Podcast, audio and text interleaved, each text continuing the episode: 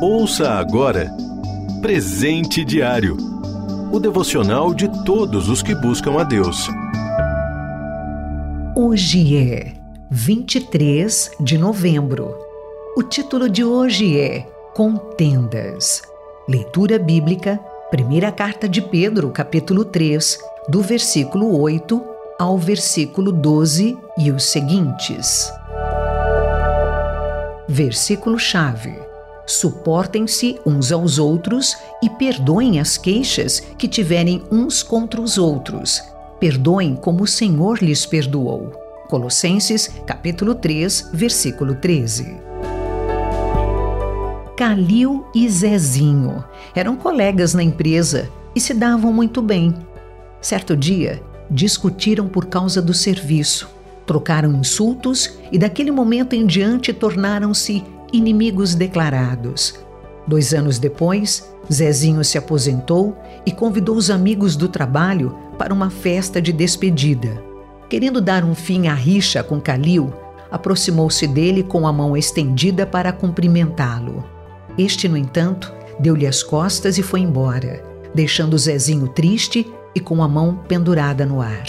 Algum tempo depois, os dois foram passar férias no mesmo lugar sem saber da presença um do outro. Certa manhã, Calil brincava com a netinha dentro da piscina, quando de repente sentiu cãibras e começou a gritar por socorro. Zezinho viu seu desespero e mergulhou. Depois de colocar a menina em segurança, empurrou Calil até a beira da piscina, saiu dela e então ajudou Calil a sair também. Recuperado do susto, Calil notou que quem o tinha salvado era seu antigo amigo, a quem um dia deixara com a mão estendida. Emocionado, pediu perdão e os dois voltaram a se dar bem. O que aprendemos com essa ilustração, além do fato de que é deselegante recusar-se a dar a mão a alguém? Muitas vezes nos julgamos autossuficientes e que podemos dispensar quem não nos agrada.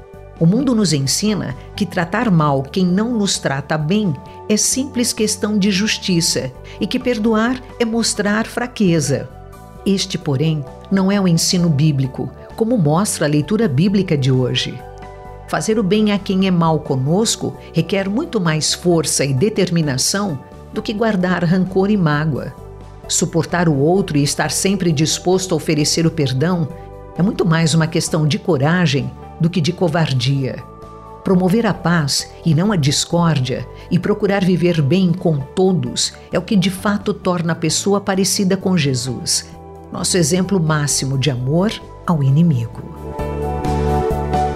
Misericórdia e perdão são presentes que recebemos de Deus e que devemos passar adiante.